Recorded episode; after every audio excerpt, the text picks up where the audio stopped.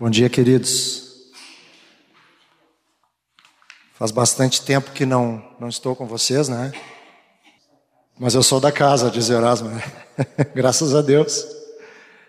É, trabalhamos esses anos, últimos anos. Obrigado, querido. Com a família, com a minha família, minha mãe.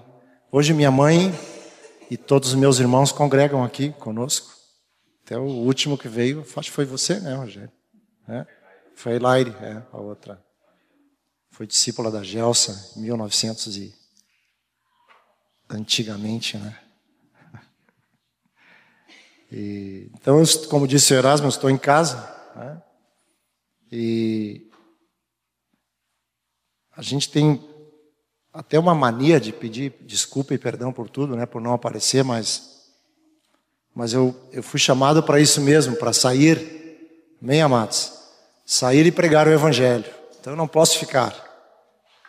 E está, assim estamos de mudança para o Paraná.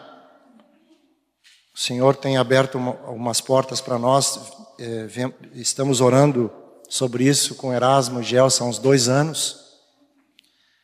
E Deus tem confirmado agora no final do ano que passou e de sorte que estamos alegres pela direção do Espírito e sabemos que Deus vai continuar a sua obra.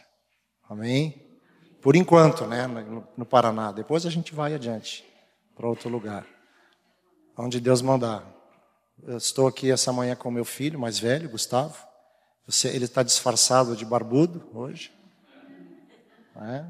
Ele está indo para a Bélgica na sexta-feira vai continuar seus estudos lá, vai passar um bom tempo lá na Bélgica com a sua esposa. Mas ele vai disfarçado de estudante, mas na realidade ele vai como discípulo de Jesus. Amém? Queria abrir com vocês é, em Atos 2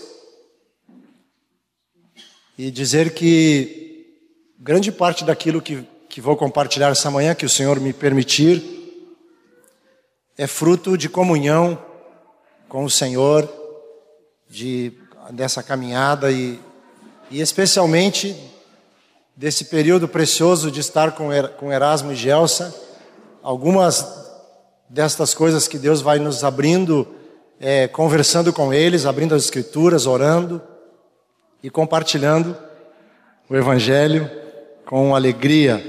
Atos 2, 42, um texto que eu já preguei aqui com vocês, mas quero dar uma outra ênfase que diz assim: E perseveravam na doutrina dos apóstolos, e na comunhão, no partir do pão e nas orações.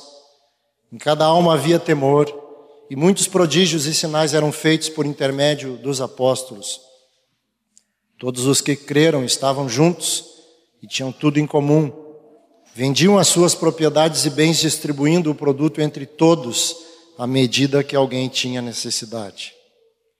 Diariamente perseveravam unânimes no templo, partiam pão de casa em casa e tomavam as suas refeições com alegria e singeleza de coração, louvando a Deus e contando com a simpatia de todo o povo. Enquanto isso, acrescentava-lhes o Senhor dia a dia os que iam sendo salvos. Algo que, que quero repartir com vocês um pouquinho hoje, talvez não, não dê para repartir tudo, essa inquietação que tenho quando diz o texto no verso 42, diz assim: que eles perseveravam na doutrina dos apóstolos e na comunhão. Claro que nós já temos essa compreensão, vocês têm bastante ensino do que é essa doutrina dos apóstolos. E o Espírito Santo, nesses anos, tem trazido luz a nós, que a doutrina dos apóstolos é uma pessoa, Amém? A pessoa de Jesus. A doutrina dos apóstolos não é só um ensino, não é só uma teologia, mas é o envio do Pai por amor de nós, que deu o seu Filho por amor de nós, o seu nascimento, sua vida, sua obra, seus ensinamentos, suas parábolas eu posso dizer finalmente os seus mandamentos. e depois também não só tudo isso, mas também a sua entrega na cruz por amor de nós, a sua morte e essa obra maravilhosa da remissão dos nossos pecados, que nós nunca vamos compreender a não ser naquele dia. Amém, amados? Então, essa é a doutrina dos apóstolos, e nós temos que, que meditar. Eu quero meditar um pouquinho com vocês nisso, em algumas coisas que eu percebo que os anos vão passando e nós vamos ouvindo algumas frases, que essas frases vão se tornando chavões e esses chavões vão entrando é, como uma verdade doutrinária, como doutrina de Jesus, como doutrina apostólica, como está ali em Atos 2. E se nós olharmos com cuidado, nós vamos descobrir que não é doutrina apostólica.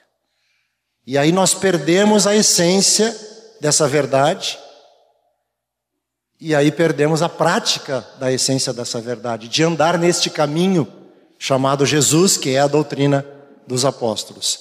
Amém? Então eu separei algumas coisinhas e vou começar com um aviso que o, que o nosso querido é, trouxe aqui.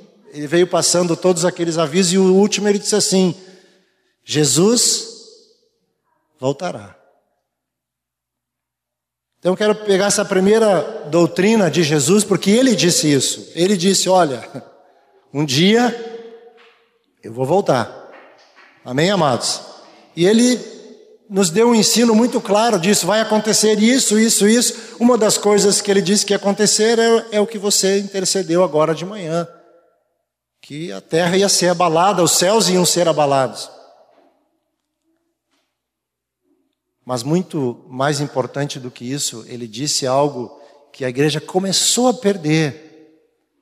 Ele disse que era para nós esperarmos por ele para nós termos expectativas ou expectativa da sua vinda. Eu comecei a ficar preocupado porque ouvi em vários lugares diferentes irmãos pregando e irmãos preocupados com aquilo é, que está em Apocalipse 13, quero ler com vocês.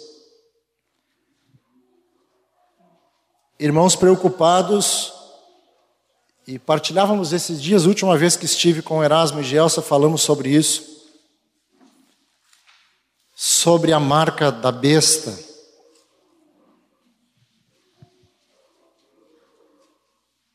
Apocalipse 13, 15 e 17 diz: E lhe foi dado comunicar fôlego à imagem da besta, para que não só a imagem falasse, como ainda fizesse morrer quantos não adorassem a imagem da besta.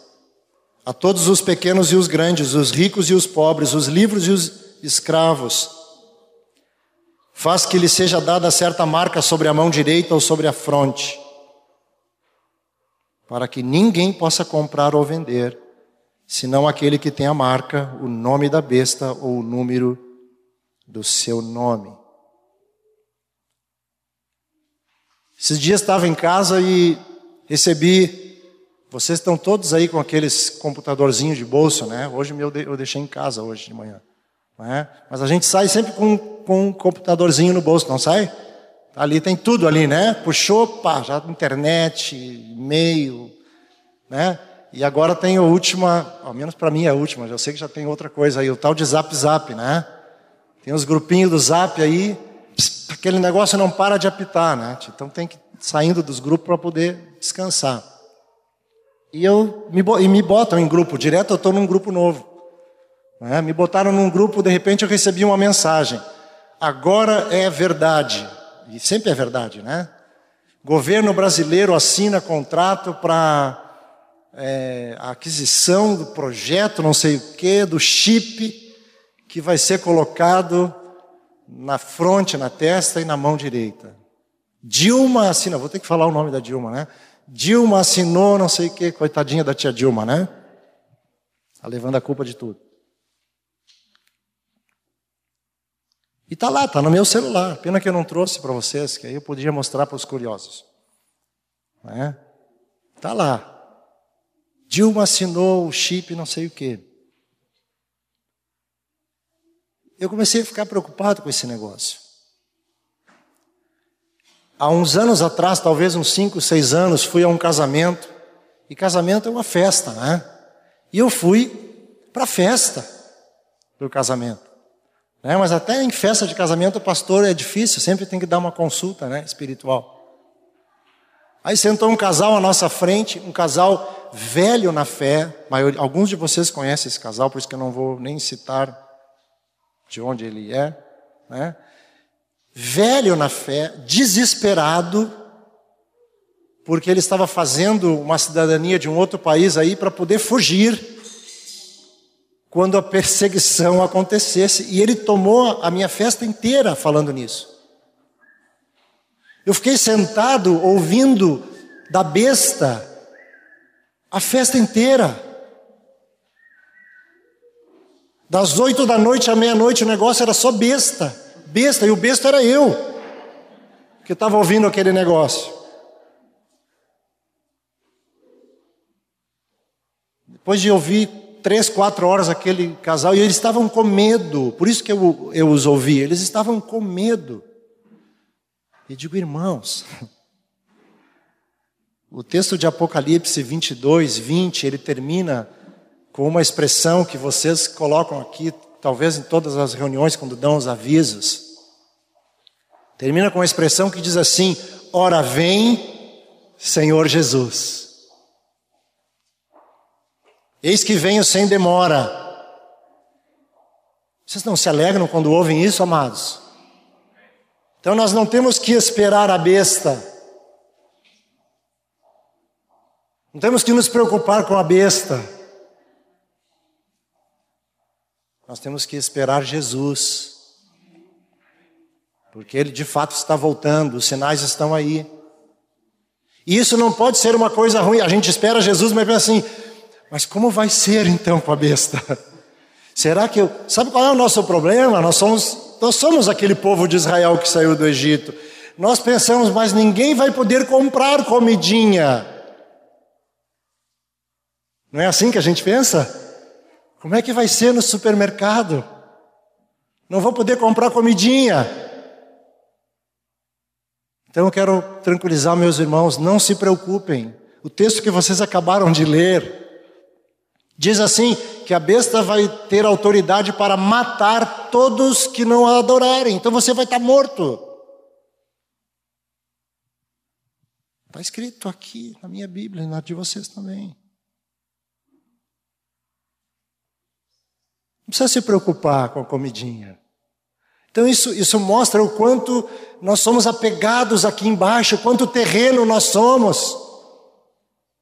E aqui, queridos, é só a peregrinação, eu só estou passando. Amém? Ah, nisso eu me alegro. Eu estou passando, então eu não tenho que me preocupar se a besta aqui, quantos chifres ela vai ter. Que bom que Deus está dando revelação. Eu quero dizer para vocês que faz poucos anos, talvez dois anos, que estou pregando sobre Apocalipse. Eu sempre tive muito temor de pregar sobre esse negócio, porque sempre alguém tem uma teoria. Então eu não fico com a teoria, eu vou ficar com o que está escrito. E diz aqui que, que a besta ela não ia só falar, ter fôlego, mas ela, como ainda fizesse morrer quantos não adorassem a sua imagem. Você vai adorar a imagem da besta, meu irmão, minha irmã? Não, então não te preocupa com a marca dela. Amém? E o WhatsApp vai te mandar um monte de notícia dessa. Agora, se a gente virar a página de, de Apocalipse 13 ali, diz que nós recebemos um outro sinal. Versículo 14, perdão, capítulo 14: eis, Olhei e eis o cordeiro em pé sobre o monte Sião, e com ele 144 mil, tendo na fronte escrito o seu nome e o nome de seu pai. O que está na fronte dos 144 mil? O nome de quem? Do Cordeiro e do seu Pai. Vocês dizem amém? Sabe, amados, nós já, já fomos marcados. A gente precisa ler as Escrituras com atenção, com espírito atento. Acabamos de ler um capítulo, o Erasmo leu para nós aqui essa manhã. Capítulo 1 de Efésios, abre comigo aí, vamos ler de novo. Erasmo acabou de ler para nós isso.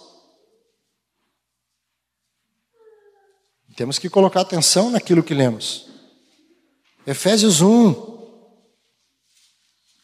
ele diz assim, versículo é, 13. Perdão, é, não, ele leu o 3, né? Mas é o capítulo 1, eu quero o versículo 13. E falando de Cristo, né? Em quem também vós, porque fala que esperamos em Cristo, no versículo 12. Em quem também vós, depois que ouvistes a palavra da verdade, o evangelho da vossa salvação, tendo nele também crido, fostes selados com o Espírito Santo da promessa. Qual é o selo que temos, irmãos? O Espírito Santo da promessa, o qual é o penhor da nossa herança, até ao resgate da sua propriedade, em louvor da sua glória. A quem você e eu pertencemos? a Jesus. Ele nos comprou com seu sangue. Isso é doutrina apostólica. Somos dele. Ele derramou seu sangue santo, santo, santo, por amor de você e de mim. Nós somos dele e ele nos selou com o seu Santo Espírito. Depois ele vem nos buscar. Isso é doutrina apostólica. Então, meu irmão, minha irmã, não, não, não entra nessa. Não seja besta. Porque esse negócio vai entrando. E a gente vai se assustando. Ou não vai? Vai. Tem gente guardando dinheiro no colchão. Vocês estão rindo, é verdade. Porque ah, eu não vou deixar botar o um negócio na minha mão direita, eu não vou deixar. Eu quero dizer que todos nós já temos um número. Você e eu, não, nós não podemos adquirir nada sem o nosso CPF. Você já tem o um número. Agora parece que vão colocar tudo num número só, né? Então você não vai colocar mais? O SIC, o CPF, o, CPF, o, o RG, número de não sei o que, vai ser tudo número só. Nós aqui, que já somos mais velhos, já temos propriedade, você comprou uma propriedade sem o seu CPF? Não. Quando eu fui morar na Itália, entramos na Itália, fizemos os papéis. Qual foi a primeira ordem que nos deram? Ah, você tem que ir no setor tal. Fazer o que lá? O código fiscal. Ah, eu preciso. A gente ia com os papéis num setor X. Ah, precisamos. Onde é que está o seu código fiscal, o seu número? Ah, eu não tenho. Então não adianta trazer esse papel aqui. Vai lá fazer o número primeiro. Se você não tem o um número, você não compra, não age, não faz, não se movimenta, não faz nada. Então nós estamos passando por aqui. Amém, amados? Somos peregrinos. E um dia nós vamos encontrar o Senhor nos ares. Esse é o ensino apostólico. Então aparecerá no céu o sinal do Filho do Homem. Todos os povos da terra o verão e se lamentarão. Se lamentarão por quê? Porque não creram. Então nós, os que cremos, nós vamos nos lamentar? Não. Não, então não tem que me preocupar. Amém, queridos? Então vamos cuidar e vamos perseverar em esperar o Senhor. Amém? Em poder dizer, Maranata, ora vem Senhor Jesus, eu estou te esperando, eu estou pronto. Sabe, o império das trevas, ele já nos conhece, ou deveria nos conhecer. Não foi assim com aquele com aquele endemoniado que sete filhos de um homem chamado Seva, tá, isso está lá em Atos 19.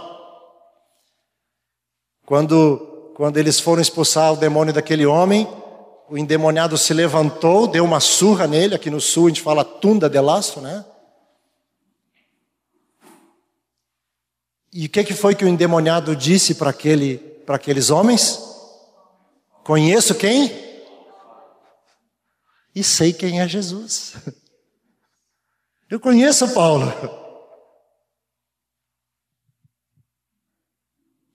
Os demônios nos conhecem? Sim. Tem que conhecer.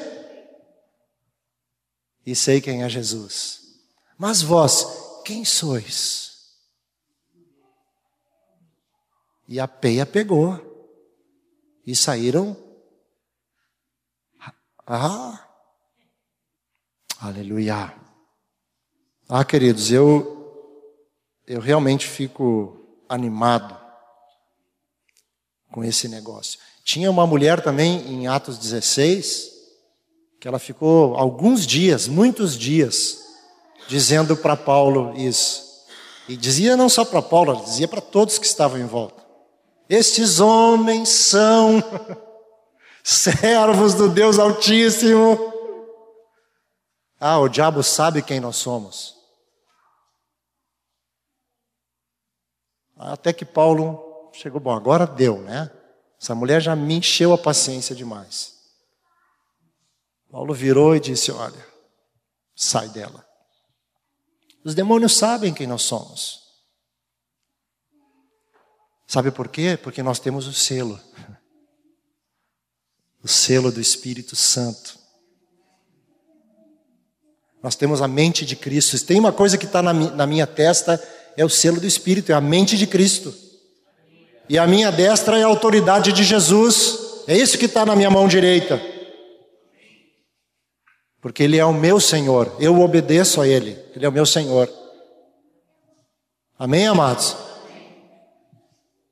Se tem algo que o, o discípulo de Jesus, o cristão, não pode andar é com medo do que vai acontecer. Nós somos tão terrenos, e quero dizer isso, nós somos terrenos e somos tentados sempre a sermos terrenos, que quando acontece uma catástrofe natural, um, um tsunami, um, um terremoto, nós ficamos assim: será que morreu algum irmão? Ah, Deus salvou ele, mas ele já não estava salvo? Parece que o negócio da salvação é aqui. Não parece assim? Ah, Deus não cuidou deles. Como não cuidou deles? Ele estava pronto, ele podia partir. Amém, amados? Nós temos que mudar a nossa mente. Qualquer um de nós pode sair daqui hoje e. Psh, simples assim. A questão é de a quem eu pertenço, de quem eu sou. Então eu posso ir qualquer momento. Eu estou viajando de avião direto para cima e para baixo. Gente, quando dá turbulência é um negócio, é engraçado. Não, não, não, me entenda mal, tá? Não sou, não quero ser irônico aqui, mas é engraçado ver o desespero das pessoas. Vou contar uma historinha para vocês. Sei que eu não tenho muito tempo, não vai dar mesmo para eu falar tudo, né? Mas quero contar uma historinha. Eu gosto de contar história. Eu fui, eu viajei é, de uma cidade chamada Cruzeiro do Sul para Rio Branco, capital do Acre. Tu ia gostar daquele lugar, tem mais índio do que gente lá. Não entenda mal, é uma piada, tá? Como eu digo às vezes que tem mais pastor do que gente num lugar. Para chegar lá via terrestre, hoje dá, tem estrada hoje. São 700 quilômetros, você passa por umas cinco reservas, se os índios deixarem. Se eles deixarem, você passa. Se eles não deixarem, você não passa. E eu peguei um avião pequeno com um irmão mais velho do que eu. E esse irmão estava com medo. Eu vi que ele estava com medo. E o avião começou a balançar. E cai avião pequeno direto lá, naquela região. E o avião começou a balançar. Parecia um pássaro. E eu vi que ele estava com medo. E ele tinha, ele tinha comprado. tem uma bolacha naquele lugar lá, naquele Cruzeiro do Sul, tem uma bolacha fantástica. E eu tinha esquecido de comprar bolacha. E ele estava com dois pacotes. Eu digo, eu vou tirar um pacote desse irmão. Aí eu virei para ele e falei assim: Pá, já pensou se cai esse avião aqui? Pá, nem me fala. E eu digo: Não, fica tranquilo, eu tenho treinamento da selva, eu vou sair bem aqui. Fica tranquilo, está comigo, está com Deus, fica tranquilo. Aí eu, ele preocupado, ele se agarrava no, no sofá do avião.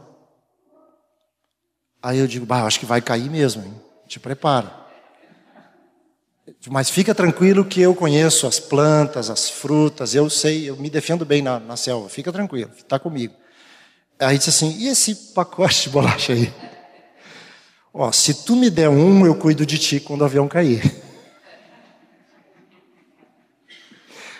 Ele estava com tanto medo, verdade, ele me deu o pacote. Ele me deu o pacote. E eu comi o pacote inteiro na viagem.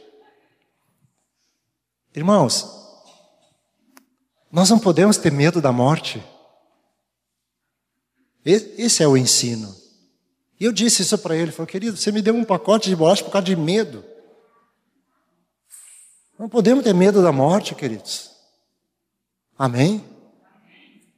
Porque nós sabemos a quem pertencemos. Sabemos quem vem nos buscar. Né? E aqueles de nós que partirmos, né, serão os primeiros a subir. Não é assim que está escrito? Nós não precederemos aos mortos primeiro, aqueles que morreram com Cristo vão subir primeiro. Depois nós, os vivos, que ficarmos, diz Paulo. Não tem coisa mais preciosa do que essa. Quer morramos ou quer vivamos, somos do Senhor. Isso é palavra apostólica. Amém, amados? Então temos que nos encher de alegria e sempre dizer: Vem, Senhor Jesus. Vem, Senhor Jesus. Maranata. não vou ficar preocupado com chip. Por favor. Né? Com besta também. Né? Então coloca aí, não seja besta. Espere por Jesus. Ele vai voltar. Amém? Aleluia. Podemos aplaudir o Senhor por isso? Glória a Deus. Vem, Senhor Jesus. Aleluia. Mas isso fala exatamente disso, né? Da, do nosso coração terreno. Nós gostamos dessa terrinha aqui, né? Nós gostamos. A gente vê isso no dia a dia. O segundo assunto que eu vejo na igreja que, que está muito, muito. Eu tenho, eu tenho até que horas? São 10 para as 11 agora. Até 11 15 tá bom? 11 20 Pode ser? Segundo assunto que, que eu tenho ouvido é sobre casamento. Esse assunto aí, casamento. Esse assunto de casamento é, é um assunto que que a gente, às vezes, como igreja, nós levamos o assunto muito assim, não, é assim mesmo, e vamos, e vamos vivendo. Mas eu quero dizer que, que está ficando cada vez mais distante a realidade daquilo que nós vivemos como igreja, daquilo que o mundo está vivendo. Amém? Primeiro, né? Casamento não é uma invenção do homem. Casamento é um sacramento. É algo que nasceu no coração de Deus, de um homem com uma mulher. Amém? Só por essa declaração nós já somos loucos. E o Evangelho é isso: é loucura dizer aí fora que casamento é de um homem com uma mulher. E é mais loucura ainda o que Jesus afirma em Mateus 19, 6, só para vocês anotarem o texto sobre esse assunto.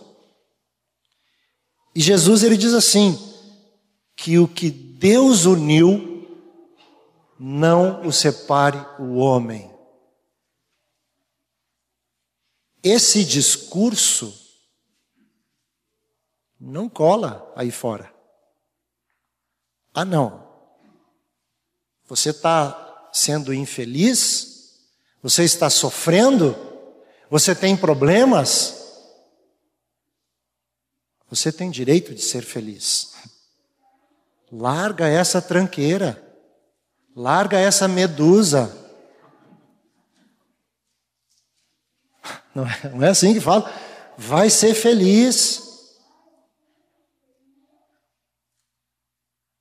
Queridos, as leis para o casamento ou para o descasamento estão cada vez mais simplórias, não são nem simples. Tem algum advogado aqui? Olha, o Marcelo, né? Não é assim? Vai num cartório, né? Tu pode te divorciar ainda no cartório, não é assim? Vai no cartório, não precisa de juiz mais para te divorciar. Vai no cartório, divorcia-se. Simples assim. Não, não se faz mais aliança, se faz um contrato, um contratinho. Vamos ver se dá certo por dois anos. Chegou em dois anos, ah, não era bem isso que eu queria. Vamos embora. O que Deus uniu, não separe o homem. Nós temos essa verdade, nós temos esta vida. Em Malaquias 2, o profeta diz que Deus odeia o divórcio. Se olharmos o ensino de Paulo, Paulo diz que a mulher está ligada ao seu marido enquanto ele vive. Pode separar, pode ir para a China, pode ir para a Indochina. Está ligado. Amém? está ligado. É espiritual. Eu estava pregando isso numa outra igreja semana passada e estava pensando nesse negócio. Nós temos essa verdade e nós temos que vivê-la e proclamá-la. Amém, irmãos? Isso não é uma coisa assim, é, sabe, é assim mesmo. Não. Nós temos que dizer isso a plenos pulmões para os nossos amigos, nossos vizinhos, nossos colegas e dizer assim para eles: Olha, você sabia que o casamento é para sempre? Até que um de nós dois vá embora, parta, morra. Esse negócio é muito bom, né? Casamento é para sempre. Amém, amados? E sabe o que é terrível? É que às vezes nós temos conselhos assim para separação dentro da igreja. Ah, separa mesmo que não, não dá mais. Sem falar no divórcio que tá, é, é aceito aí a rodo. Ah, não, divorcia, vai lá, legaliza Legaliza a tua situação e casa de novo. Legaliza e casa de novo. O que Jesus disse não é bem assim. Não é bem assim. Agora, Jesus disse: o que Deus uniu, não o separe o homem. Amém, queridos? Temos que proclamar, temos que viver um casamento cristão. Amém? Só um dado de uma pesquisa, eu creio que vai servir para o terceiro ponto também. É, como meu filho sabe que estudo bastante sobre esse assunto de família, ele me mandou um link esses dias. Papai, toma aí, dá uma olhadinha que tu está estudando sobre isso. Me, deu, me mandou um link sobre é, filhos de pais que são filhos abandonados, como é que é o negócio? Rejeitados? Rejeitados. E a pesquisa diz o seguinte: que a consequência de um filho rejeitado pelo pai Nós vamos entrar um pouquinho nisso. É muito maior do que pela mãe.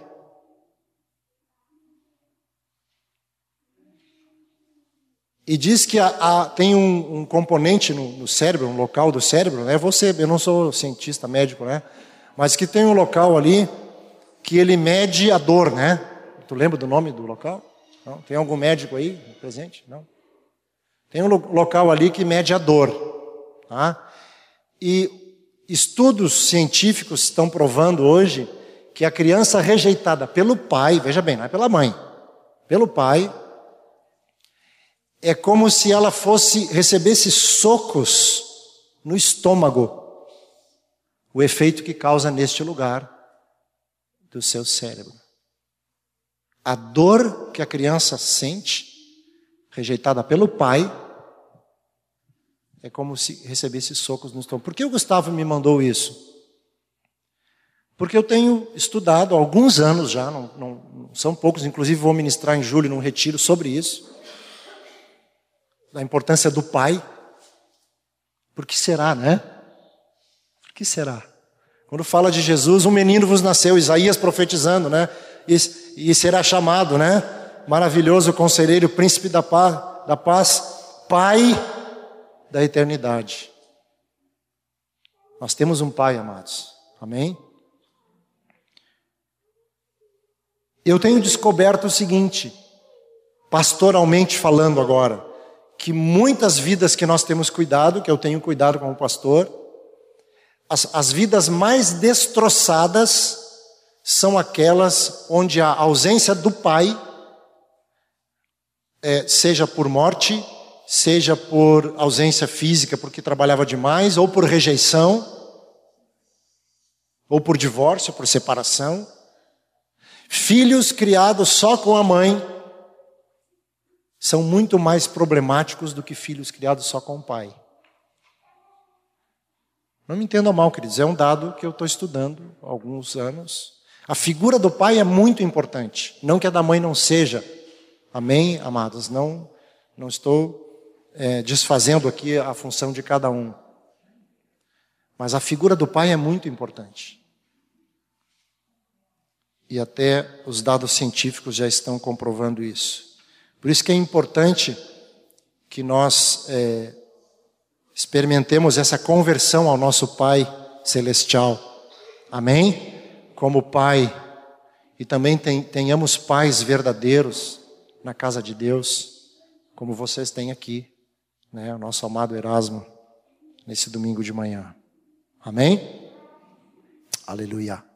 Terceiro ponto, eu quero falar com vocês sobre família. Aí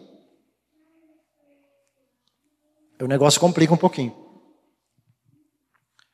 É, o que eu percebo, eu percebo uma doutrina que está sendo lançada como jargão na vida da igreja. Um dos ensinamentos, vou falar dois só, é, eu percebo que está, que está interferindo na fé da família, diretamente. E esse, esse primeiro, ele, ele diz respeito à salvação. Salvação. Está lá em Atos 16. Quero ler com vocês, versículo 27 e 34. Quando Paulo é, está preso, está louvando, e ele então vê o desespero daquele carcereiro, e é lá no versículo 30, vou ler só isso porque vocês conhecem as Escrituras e a história. Depois, trazendo-os para fora, versículo 30, disse: Senhores, que devo fazer para que seja salvo? Responderam-lhe: Crê no Senhor Jesus e serás salvo tu e tua casa. E lhe pregaram a palavra de Deus a, e a todos os de sua casa. Qual é o problema aqui? O problema aqui é pegar essa frase e fazer dela uma promessa. Então, o que eu quero é, é, corrigir aqui é que essa frase não é uma promessa. Foi uma palavra rema, específica, direcionada para aquele homem e para sua casa. Por que, que eu digo isso? Porque o ensino de Jesus não foi esse. Olha comigo ali em Mateus 10. O ensino de Jesus, ele é forte com respeito a isso. Quando ele fala então das dificuldades dos discípulos, e esse é o texto que está na Bíblia de vocês, no versículo 34 a 36, diz assim: Não penseis que vim trazer paz à terra. Não vim trazer paz. Interessante, né? O profeta diz que ele é o príncipe da paz. Mas espada. Pois vim causar divisão entre o homem e seu pai, entre a filha e sua mãe, e entre a nora e sua sogra. Assim os inimigos do homem serão os da sua própria casa. Palavras do Senhor Jesus. Esse discurso é duro. Por que, que eles vão ser é, inimigos? É muito simples, porque um se converteu e o outro não. E nós temos é, é, essa mente terrena, amados, eu acho que essa é a palavra para nós hoje irmos limpando. Nós temos que corrigir a, nossa mente, arrancar essa mente terrena. Amém, queridos? Colocar uma mente celestial em nós. Porque eu preciso ver a verdade. A verdade é, se um é convertido e o outro não é, então um está no reino da luz e o outro está onde? Onde que está o outro? No império das trevas. Quem é o senhor dele? É difícil dizer, né? É difícil dizer. Efésios 2, ele está morto em seus delitos e pecados, faz a vontade da carne e dos pensamentos, é filho da ira, e segue o príncipe da potestade do ar, Satanás. Isso é palavra apostólica. Amém? Reino da luz. Está aqui. Está na luz. Império das trevas. Por que é importante eu saber isso? Porque se eu pego esse chavão, que eu vou chamar aqui de chavão evangélico, e se prega e se dá soco no púlpito com isso. Crê no Senhor Jesus e será salvo tu e tua casa. Está escrito, claro que está escrito mas não como promessa. Não é promessa. É promessa para o carcereiro. Porque se eu entendo isso como promessa, eu vou relaxar. Ah, eu creio, eu creio, então minha casa vai ser salva. É automático, né? É uma promessa. Ou Deus não vai dar aquilo que prometeu? E eu tenho visto o desespero de irmãs e irmãos, especialmente que têm o seu cônjuge incrédulo. E essas irmãs são fiéis, são amadas, são comprometidas, e oram, e jejuam. E passa 10 anos, 20 anos, 30 anos, eu vi algumas irmãs saírem de cultos onde foi pregado isso com a cabeça baixa. Ah, que tipo de mulher de Deus que eu sou então? Que tipo de fé que eu tenho então porque o meu marido não vem? Se isso é uma promessa, então eu é que estou errando. Não é assim? Mas minha irmãzinha, meu irmão, você não está errando porque não é uma promessa. Aí a mente terrena de novo. E que bom que eu estou pregando isso aqui hoje de manhã na frente do Erasmo, né?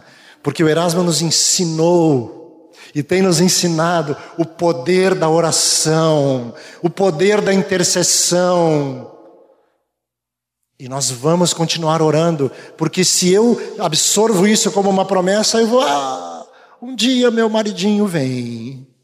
Um dia minha esposa vem e eu vou indo para Canaã. Um dia meu maridinho vem e para de orar. e para de jejuar e para de clamar. Não, essa frase não é minha, mas alguém disse, talvez eu tenha ouvido de alguém, ou talvez não, tenha ouvido do Senhor. O quanto eu amo uma pessoa é o quanto eu oro por ela. Erasmo tem me ensinado isso. Tem me puxado a orelha algumas vezes. Porque eu, eu, eu como servo que sou, às vezes vou lá me queixar para Erasmo, e vou me queixar para Erasmo também. Ah, Erasmo, está difícil isso, aquilo, esse irmão, aquele irmão, aquele problema. Aí ele, ele ouve com aquela paciência dele. Um dia ele olhou para mim, vou, vou contar aqui, Erasmo. Sim. Um dia Erasmo olhou para mim e disse assim: Mas esses irmãos que você citou aí? Claro que eu, eu sou, eu aprendo rápido, né? Você ora por eles todos os dias?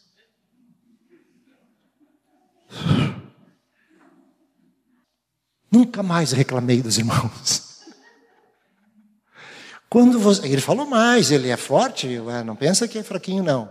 Quando você orar por ele todos os dias, você volta aqui para conversar comigo. Ah, tá bom. Nunca mais voltei. Amém? Não é automático, meus irmãos. Não é automático. E o ensino de Paulo em 1 Coríntios 7, que eu já citei anteriormente, sobre o casamento, Paulo diz isso. Abre comigo ali rapidinho. 1 Coríntios 7, Paulo Paulo fala algo no versículo 16.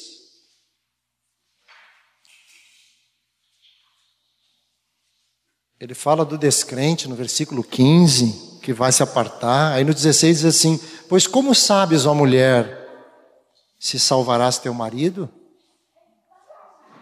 Ou como sabes, ó marido, se salvarás tua mulher?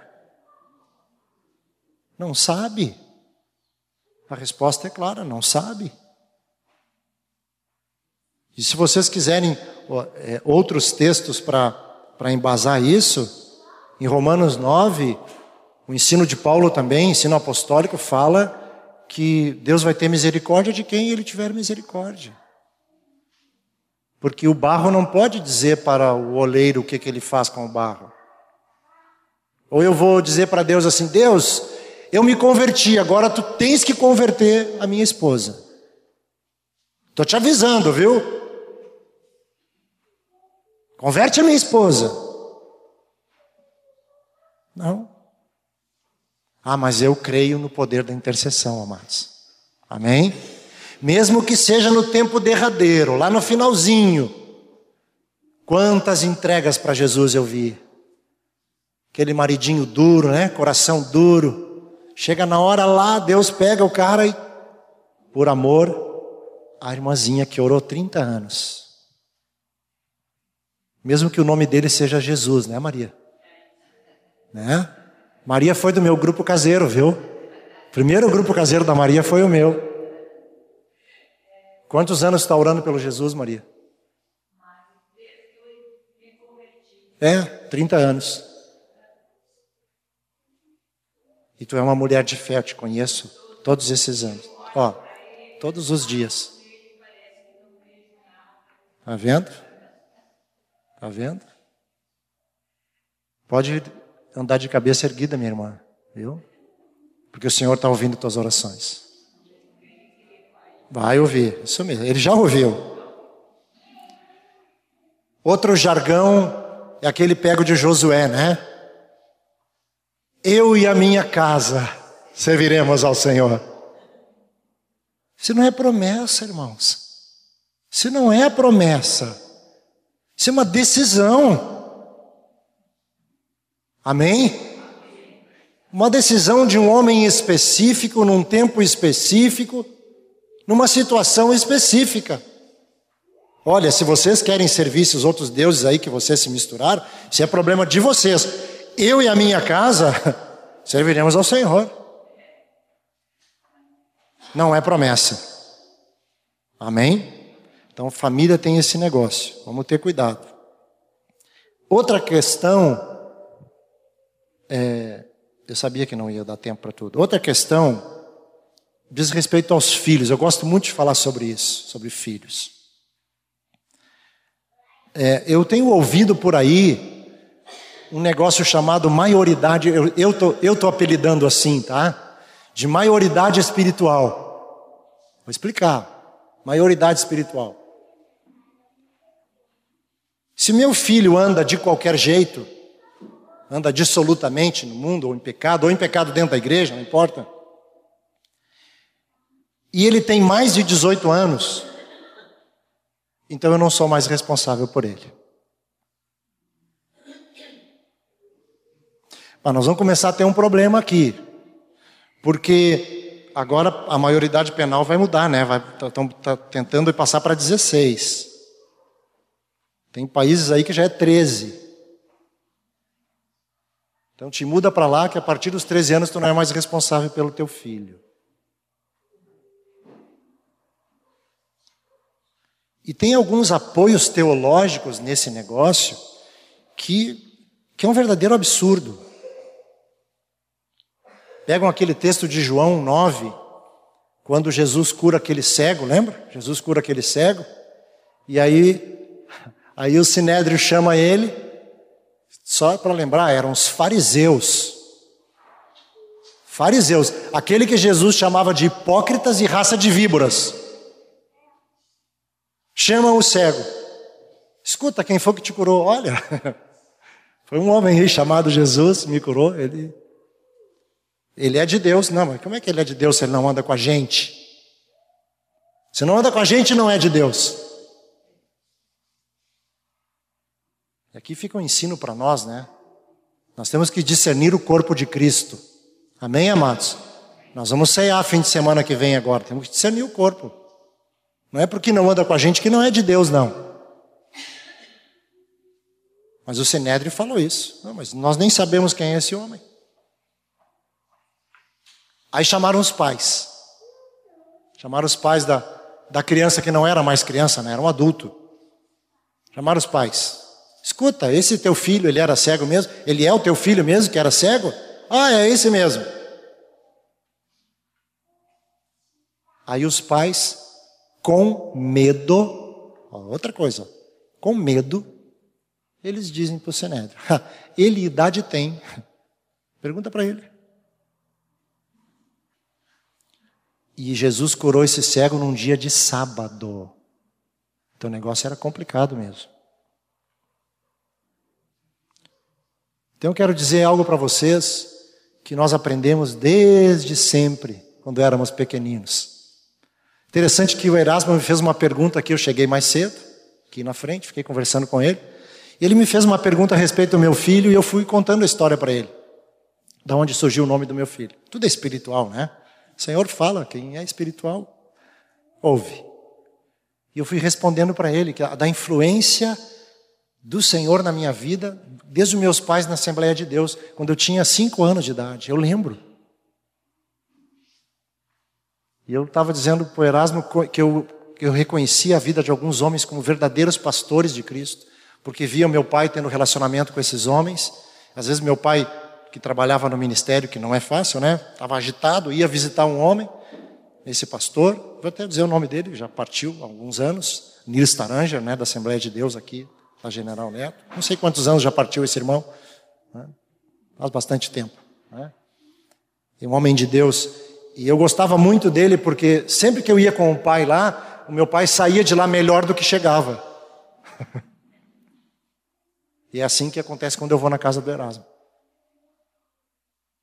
Nós sempre jogamos no altar da oração toda aquela carga, toda aquela luta, todo aquele. Isso é um verdadeiro pastor de Cristo Jesus. Carga vai para os pés da cruz, o pé da cruz. Amém? Mas eu quero dizer algo para vocês, eu lembro dos milagres, né? já contei alguma coisa para vocês aqui, quando eu tinha cinco anos de idade. Agora, os meus filhos, pelas Escrituras, sempre vão ser os meus filhos. E eu vou ser responsável pela vida deles. Amém? Quer eles tenham 30, como esse aqui está hoje, 31. Quer eles tenham 40, quer eles tenham 50, eu disse para ele, está indo para a Bélgica agora. Não importa se ele é doutor. Por onde você andar lá, alguém que me conhecer, te ver, vai dizer: ali está o Gustavo, filho do Vilário. Porque quem ensinou essa criança fui eu.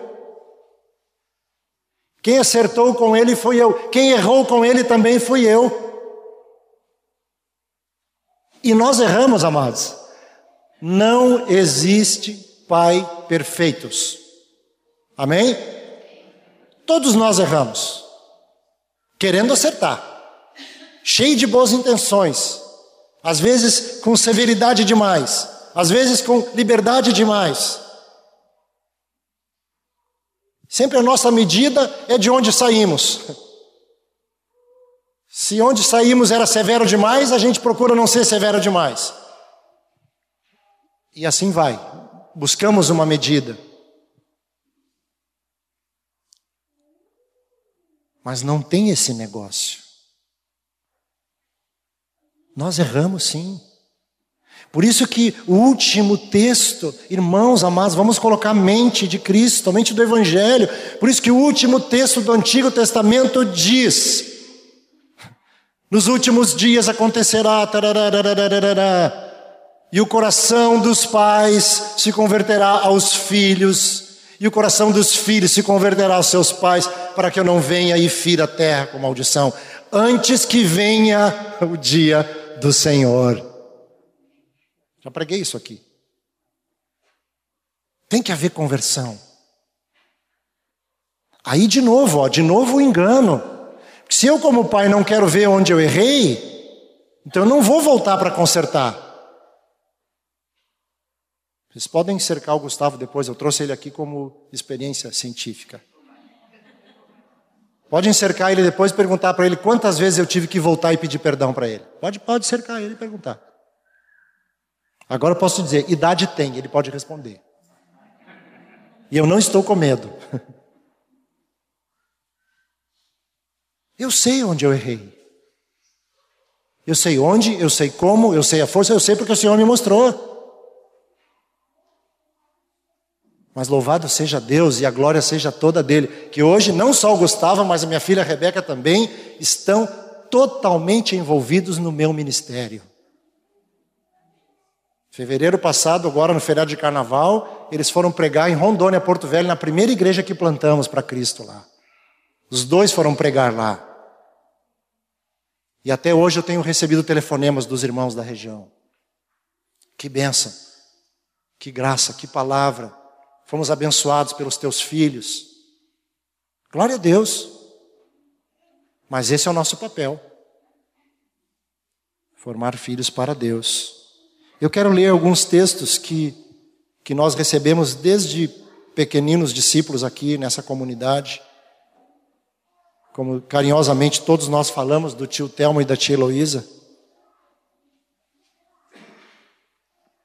Em primeiro lugar, depois de tantos outros irmãos, Provérbios 22, é, versículo 6 diz assim: Ensina a criança no caminho em que deve andar, e ainda quando for velho, não se desviará dele. Irmãos, não quer dizer que no percurso a criança não vai se atrapalhar, o adolescente não vai se atrapalhar, o jovem não vai se. Não quer dizer isso, quer dizer que ele não vai ficar lá. Amém? Não te assusta. Se você ensinou mesmo, não assuste-se. Não te assusta, porque a palavra, ela aqui sim é uma promessa. Não se desviará dele. Provérbios 23, abre a página comigo aí.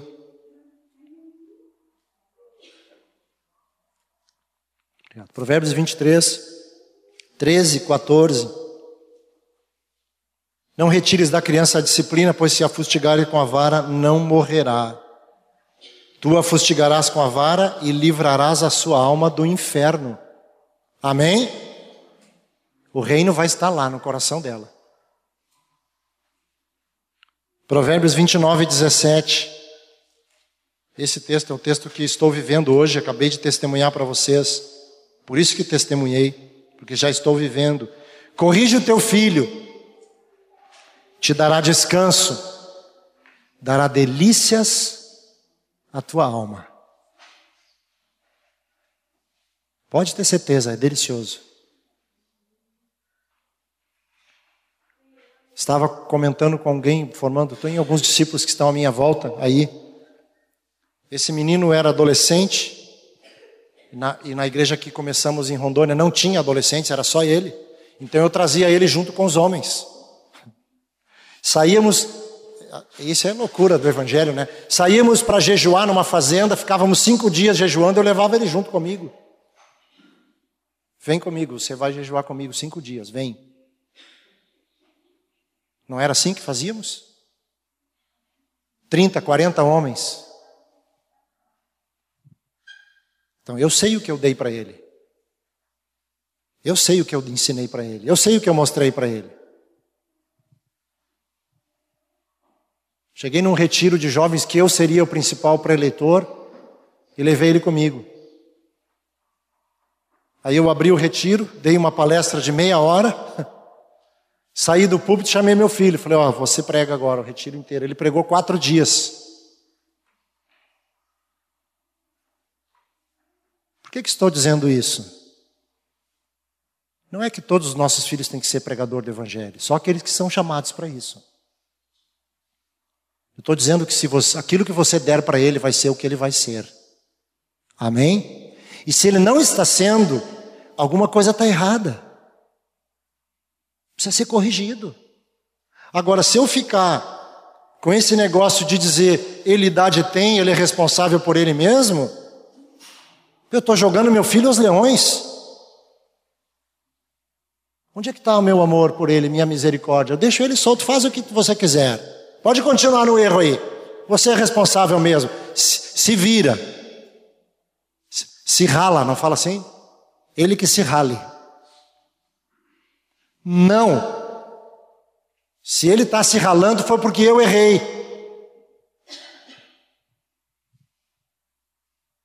Com 40, com 50 anos, se ele se desviar, eu vou atrás, ele sabe, vou pegar ele pela barba, ele sabe disso.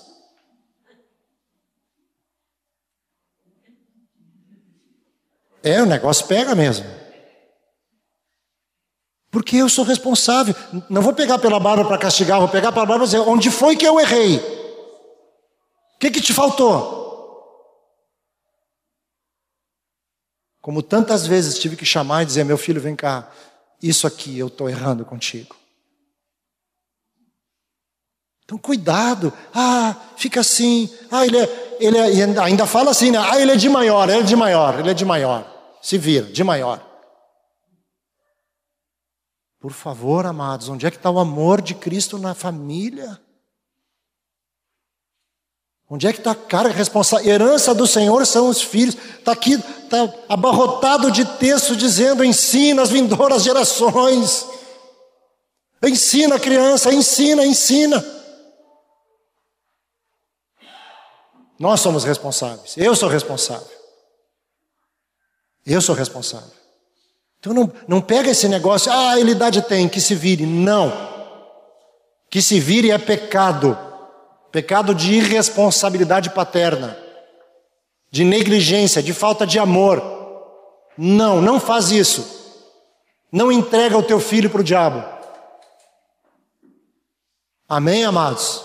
Vamos nos converter para os nossos filhos de todo o nosso coração, de toda a nossa alma, de todo o nosso entendimento, de todas as nossas forças.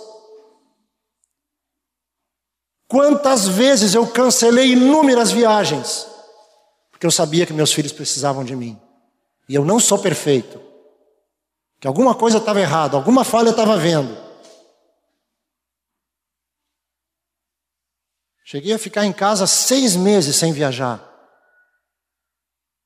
Eu preciso estar aqui agora. Meu filho precisa de mim, minha filha precisa de mim, eu preciso estar aqui. Preciso corrigir alguma coisa, preciso ver onde eu estou errando. Então, cuidado. Cuidado com esse negócio. Ah, ele tem idade. Eu ensinei até aqui, agora que se vire. Se está errado, foi porque eu falhei. Eu falei. Em algum lugar eu falei. Amém, amados? Vocês dizem amém para isso? Então, onde, onde nos erramos, vamos nos converter. Esse é o papel do pai. Quando a gente ouve as parábolas, mas vamos aplicar as parábolas. Ah, do filho pródigo, o pai é, jogou tudo para o alto e saiu correndo para abraçar o filho. Ah, esse é o nosso Deus. Quantas vezes nós ouvimos essa pregação? Agora eu, como pai, eu tenho que fazer a mesma coisa. E eu já disse isso inúmeras vezes para os meus dois filhos. Eu paro de viajar, mas não perco os meus filhos. Eu deixo, eu vou vender pipoca, mas não perco os meus filhos. E Deus ouviu e viu o meu desespero de pai, porque eu sou um homem incompleto, eu sou falho. E a resposta vem, irmãos. Converte o teu coração para o teu filho, para a tua filha. Converte o teu coração e vê o que acontece. Converte. Ama. Te humilha. Seja humilde. Tu vai ver Deus agindo. Esse é o nosso Deus. Nosso Deus é o Deus da família. Amém, queridos? Eu teria muito mais para falar para vocês, mais uma hora, mas não vou. Fica para a próxima vez, aí eu tenho outro convite, né, para voltar aqui. Mas cuidado com a doutrina. Vamos prestar atenção no ensino de Jesus. Vamos prestar atenção no que Jesus disse, o sermão da montanha. O que Jesus falou lá? Não separe o homem. O que ele falou sobre família? Vamos olhar, vamos prestar atenção no que os apóstolos dizem. Não vamos cair nessa de, ah, né? Crê no Senhor Jesus e todo mundo vai assim. Ah, o meu filho vem um dia, não ora, não jejua, não ama, não serve. Isso não é evangelho. Isso não é evangelho. Isso não é doutrina apostólica. Amém, queridos? Amém? Que o Senhor tenha misericórdia de nós e nos anime sempre a viver o Evangelho. Mesmo que o discurso ele seja duro para conosco e mostre onde nós estamos errando. Sempre o problema é esse, né? A gente vê um filho adolescente e já diz que ele é o problema. Não é assim. Se ele está com um problema, é porque eu não estou suprindo a necessidade dele. Para terminar, uma frase que eu tenho usado bastante quando ministro sobre família. Eu digo o seguinte: filho criado, trabalho dobrado. E não é pejorativo. Eu estava dizendo na, na, última congregação ali, está ali o Marcelo com dois meninos com quatro anos. Com quatro anos, pff, é barbada cuidar de criança com quatro anos. Você pega pela mão, dá um puxão, fala duro. Agora puxa esse cara aí com essa barba toda aí. Puxa para ver. Não é assim. Quanto mais. Tá, agora, vai para a Bélgica agora, sexta-feira. Filho criado trabalho dobrado. Vai passar uma semana lá em casa agora, me dando trabalho?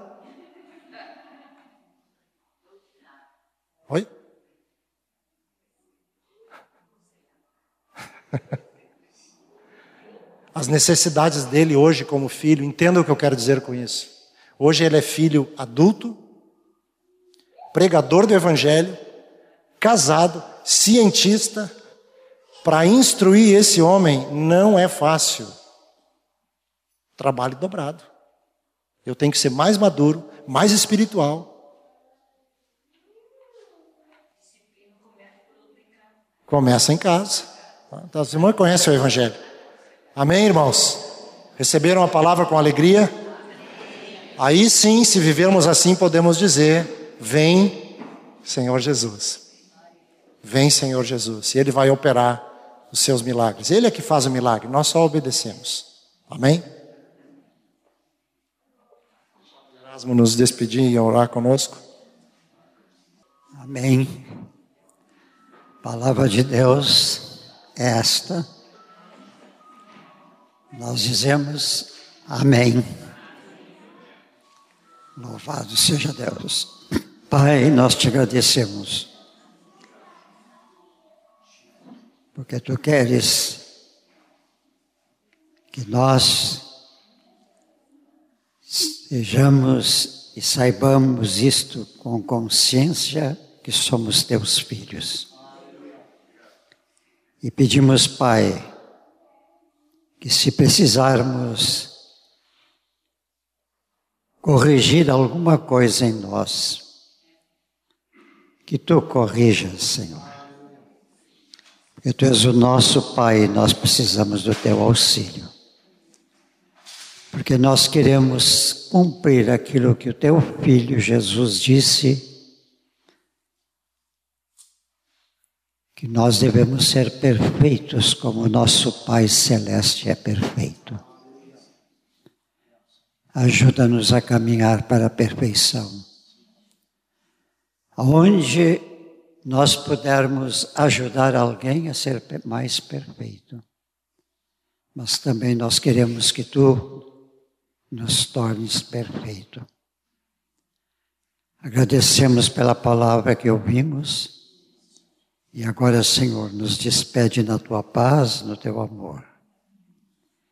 Que não esqueçamos do que ouvimos, mas apliquemos o que tu colocas no nosso coração.